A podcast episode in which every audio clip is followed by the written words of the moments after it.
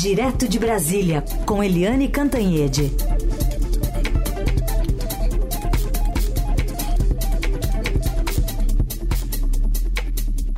Oi, Eliane, bom dia.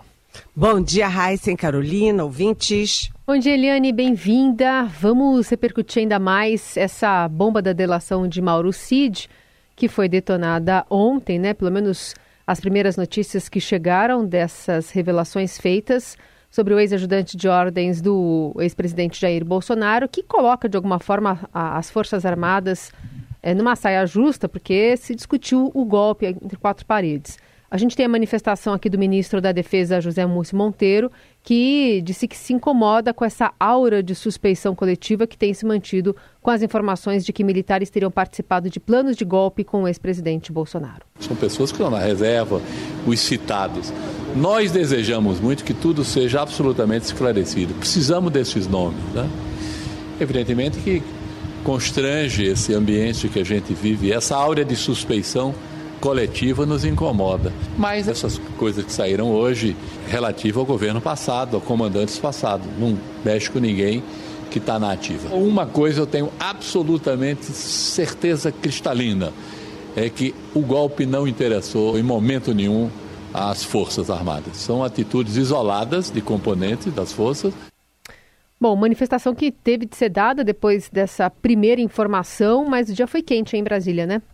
Ah, sim, foi super quente porque essa bomba, né, da delação premiada do Mauro Cid, tenente coronel da ativa, ajudante de ordens do presidente, do então presidente Jair Bolsonaro, tem três coisas importantíssimas. A primeira é que mostra que o presidente da República convocou as Forças Armadas para, uh, para fazer um golpe, para dar um golpe de Estado.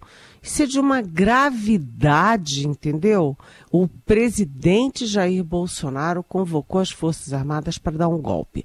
Segundo, é a primeira vez que, o ex... que a Marinha cai na rede, porque até aqui a gente tinha todas as informações uh, sobre militares uh, do Exército, sobre o Exército. Agora a Marinha está na linha de, vamos dizer assim, na linha de tiro.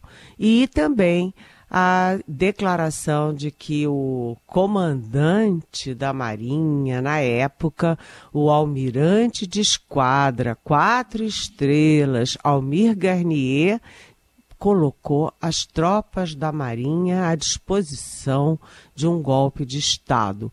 Uh, pelas informações, a minuta de golpe foi levada a Jair Bolsonaro por um constitucionalista e pelo Felipe Martins. Felipe Martins é um discípulo, de, discípulo do, daquele Olavo de Carvalho, que ninguém sabe definir o que, que era o Olavo de Carvalho, e que era o assessor internacional do Bolsonaro e que foi, inclusive, é, denunciado, foi processado por fazer um gesto de supremacista branco no Congresso Nacional.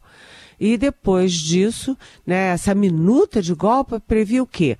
Previa, foi a reunião do Bolsonaro com a cúpula, foi depois da derrota dele e da vitória do Lula. E o que, que essa minuta de golpe previa? Previa, olha só, gente, a anulação das eleições e conferia o poder ao, ao presidente, que era o Bolsonaro, de prender os adversários. Ou seja, dava o poder ao Bolsonaro de prender o Lula. Sabe? É uma coisa assim inacreditável. Isso vai aumentando a tensão aí pela, nas investigações sobre a tentativa de golpe, a construção eh, do golpe de Estado, que acabou desembocando no 8 de janeiro e que não foi feito. Não foi feito por quê? Porque, na verdade, as Forças Armadas ficaram distante dessa coisa toda no fim. Ou seja, houve participação, é isso que as Forças Armadas e o ministro Múcio dizem o tempo inteiro. Indivíduos participaram da construção do golpe, mas a cúpula das Forças Armadas não aderiu ao golpe, não participou do golpe. Mas, de qualquer jeito, é isso que o Múcio disse também, né? Fica pairando no ar essa percepção de Forças Armadas golpistas. Muito bem. E você, Helene, conversou e trouxe na sua coluna no Estadão essa conversa, uma entrevista exclusiva com o atual comandante do Exército, o general Tomás Paiva. O que, que ele disse para você, porque ele viu aquilo tudo como uma bravata? É, ele disse o seguinte: é, que ele que se for verdade, porque ele não teve conhecimento anterior, ele soube pelos jornais, que se for verdade, o tal do é, Almir Garnier, o almirante que era comandante da Marinha, fez uma bravata. E aí o comandante do Exército, né, o general Tomás Paiva, é, perguntou assim, né, Vim, a Marinha embarcou? Não. Tropas ele, o Garnier, tinha para essa aventura maluca? Né? Ele disse que falar em golpe militar é extemporâneo, né? Onde tem golpe militar? Ele falava assim: onde tem golpe militar? É uma coisa fora de época. Né? O Tomás Paiva é, foi acusado de ter falado aquelas coisas pró-democracia, pró-institucionalidade, pró-urna eletrônica e eleição é, como oportunismo para assumir o cargo, mas não foi. Porque eu conversava com ele e durante todo o governo Bolsonaro durante as eleições, mesmo quando Bolsonaro ainda era a favorito, ainda tinha chances de ser eleito, o, o, o general Tomás falava exatamente a mesma coisa. As Forças Armadas não são poder moderador. Ontem ele respondeu claramente isso de novo as Forças Armadas não são poder moderador. São ferramentas do poder político para ajudar o país, para garantir a segurança nacional.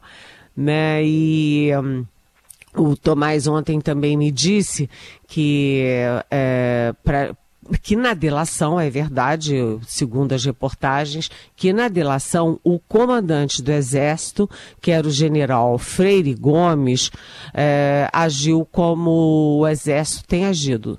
E aspas, sempre firme na legalidade e na defesa da Constituição. E o Freire Gomes, segundo o general Tomás, estava refletindo uma posição de sempre das, do alto comando do Exército. O alto comando, todas as informações, inclusive manchete do Estadão na época, os, o alto comando dizia: não contem conosco para golpe, não contem conosco para golpe. O Exército é um, uma instituição da democracia e assim continuará. Aí eu perguntei para o general sobre o 8 de janeiro ele disse que o 8 de janeiro foi um ponto fora da curva e admitiu que o Exército agiu com letargia, é, foi um erro do Exército, essa letargia em dois momentos. Não impediu a invasão do Palácio do Planalto e é, permitiu durante muito tempo aqueles acampamentos em torno do QG do Exército em Brasília e outros quartéis generais é, no país. E como o próprio Zé Múcio, é, o comandante lamentou essa percepção de boa parte da sociedade, né, a percepção e temor de boa parte da sociedade de intervenção militar. Isso, segundo ele, não existe. Não existe. E agora, segundo ele, é tempo de é, apurar as responsabilidades, né, deixar a Polícia Federal investigar, o Supremo Tribunal Federal julgar, né, apurar datas, horários, confirmar a delação e as outras informações para que o Exército tome as providências e vire essa página. Ele deixou claro que quem for considerado culpado será punido. Tem perguntas chegando a respeito desse assunto, né, envolvendo essa possibilidade de golpe engendrado dentro das Forças Armadas no passado. Liane Leonilde pergunta se depois da conduta desastrosa e golpista de Bolsonaro não fica evidente o perigo da instituição do presidente como chefe supremo das Forças Armadas. Isso não teria colaborado para uma parte dos militares se sentirem à vontade para aliarem-se ao projeto golpista? Oi, Leonilde. É, as Forças Armadas, né, como me disse o comandante do Exército ontem, não são poder moderador, são uma ferramenta uh, do poder civil para, enfim, cumprir ordens, para ajudar o país, para é, manter a segurança nacional. Então, eles precisam de chefes. Leonilde, seria muito mais perigoso se as Forças Armadas não tivessem chefe e tivessem autonomia para se é, autocomandar. Então, a figura do comandante em chefe das Forças Armadas é uma forma de submeter os militares, as Forças Armadas, ao poder civil. É claro que quando a população elege alguém como Jair Bolsonaro, que foi um militar é, insubordinado, que foi praticamente expulso do exército, isso torna as coisas muito mais complicadas. Mas você viu, Leonilde, que com tudo isso é, cidadãos das Forças Armadas, ou seja, indivíduos militares, como aqueles generais do Palácio, como agora esse comandante da Marinha, eles cederam ali ao comando, à sedução do Bolsonaro, que criava muitos empregos, criava salários, criava vantagens na Previdência, na reforma administrativa, ele ficava comprando militares né? Mas isso foi uma quadra da história que já passou, tanto que o Bolsonaro foi o primeiro presidente na redemocratização a não ser reeleito. A sociedade brasileira rejeitou e as Forças Armadas, como instituição, não cederam às, aos clamores do Bolsonaro para que agissem fora da Constituição. Então, acho que é, é, importante sim que o presidente seja o comandante em chefe das Forças Armadas e submeta as Forças Armadas ao poder civil. Tudo bem. Helene, falar um pouco de Augusto Aras, que ele sempre foi acusado aí na sua gestão, duas gestões na Procuradoria-Geral da República de alinhamento sistemático ao governo Bolsonaro. E ontem ele fez o último discurso é, dizendo que foi alvo de incompreensões e falsas narrativas, pregou separação e independência dos poderes, respeito ao processo legal. Vamos ouvir o que ele disse. Os desafios dos últimos quatro anos foram adicionalmente cercados por algumas incompreensões e falsas narrativas, dissonantes com o trabalho realizado, documentado e publicizado. Parte das incompreensões deve ser equivocada para a expectativa de o Ministério Público protagonizar ou mesmo apoiar projetos partidários. Ao Ministério Público, tal como ao Judiciário, a Constituição veda expressamente a atividade política partidária. Nossa missão não é caminhar pela direita ou pela esquerda, mas garantir, dentro da ordem jurídica, que se realize justiça, liberdade, igualdade e dignidade da pessoa humana. Na pandemia, experiência inédita de coordenação nacional e conexão interinstitucional salvou bilhares de vidas, inclusive com destinação de mais de 4 bilhões e 700 milhões de reais. Nessa frente, é incompreensível a narrativa distorcida e inverídica de alguns. Bom, Helene, o que, que você diz então do incompreendido Augusto Aras? Eu acho assim inacreditável inaceitável, né? Ele falar que há incompreensões e falsas narrativas e ele defender a ação uh, do Brasil na pandemia, dizendo que salvou milhares de vidas com 4 eh, bilhões e meio de reais. Né? Vamos pensar o seguinte: o Brasil teve o segundo maior contingente de mortos da pandemia no mundo. O maior número foi nos Estados Unidos e o segundo maior, 700 mil mortos, foi no Brasil.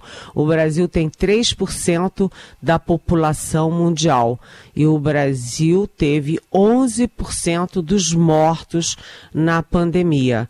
Então, acho que uh, o. o Augusto Aras foi um pouco é, excessivamente, aliás, é, condescendente com ele próprio, porque o Augusto Aras fechou os olhos para todos os erros e todos os crimes cometidos por Jair Bolsonaro na pandemia.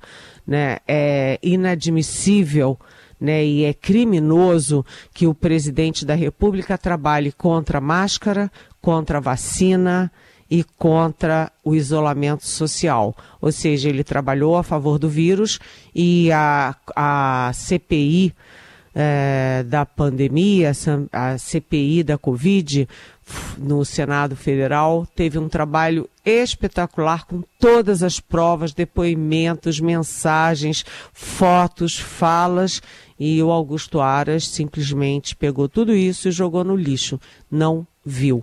Então, é, ele entra para a história uh, como quem é, desmoronou definitivamente a Lava Jato. Foi a segunda dele, a Lindora Araújo, que foi a Curitiba e iniciou o desmanche total da Lava Jato e inverteu as coisas, né? As vítimas viraram réus e os, ré, os réus viraram vítimas.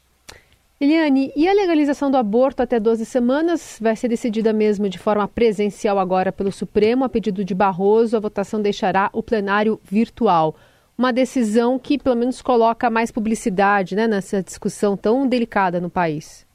Pois é, a, o Supremo ontem é, tomou uma decisão importantíssima, por 9 a 2 é, foi contra o marco temporal das terras indígenas, ou seja, os, as comunidades indígenas e etnias não têm que quebrar a cabeça para, para justificar, para confirmar que estavam nas suas terras a, até a promulgação da Constituição de 88 e já na, no primeiro minuto dessa sexta-feira começou o julgamento no plenário virtual sobre a descriminalização do aborto até a 12 segunda semana. Foi no plenário virtual porque era a única chance da ministra Rosa Weber, ainda presidente, relatora da questão e ministra do Supremo poder votar porque ela está saindo, não daria tempo se fosse no plenário uh, presencial,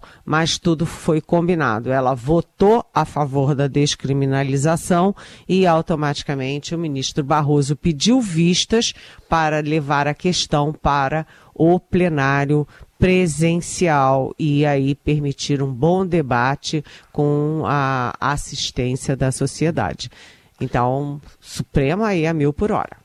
Muito bem. Rapidinho dá para responder para o Josias aqui, porque ontem a presidente do PT, Gleisi Hoffmann, se manifestou num contexto lá numa audiência pública pelo fim da justiça eleitoral por causa das multas aplicadas aos partidos. O Josias quer saber se por, ela é dirigente do PT, um partido progressista, questionando a existência da justiça eleitoral. E ele disse: se fosse outro político, já teríamos petições do, do governo para inclusão nos inquéritos do STF e uma investigação da AGU? Oi, Josias, bom dia, bem-vindo. Realmente, né, não faz o menor sentido. Aliás, a gente está vendo uma associação corporativa entre o PT do presidente Lula e o PL do ex-presidente Jair Bolsonaro para é, reduzir e atacar a justiça eleitoral.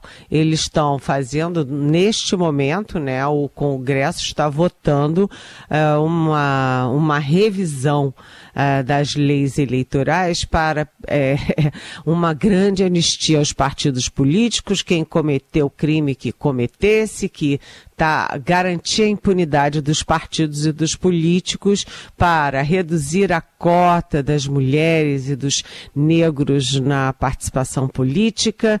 E agora a Gleice Hoffmann, a presidente nacional do PT, se une ao PL, se une ao bolsonarismo para atacar a justiça eleitoral. É, é, isso é inacreditável.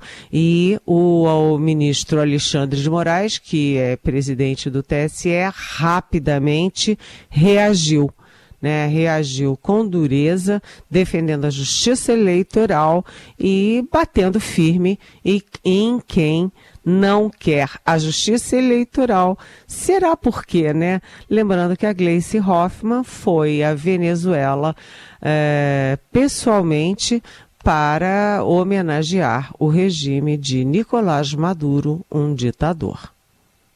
Muito bem, fechando essa semaninha quente, cheia de notícias analisadas todas aqui pela Eliane Cantanhede, que volta na segunda a conversar conosco. Lembrando que a coluna fica disponível para você ouvir em qualquer plataforma digital de áudio, compartilhar por aí. Eli, obrigada. Bom fim de semana. Bom fim de semana. Beijão.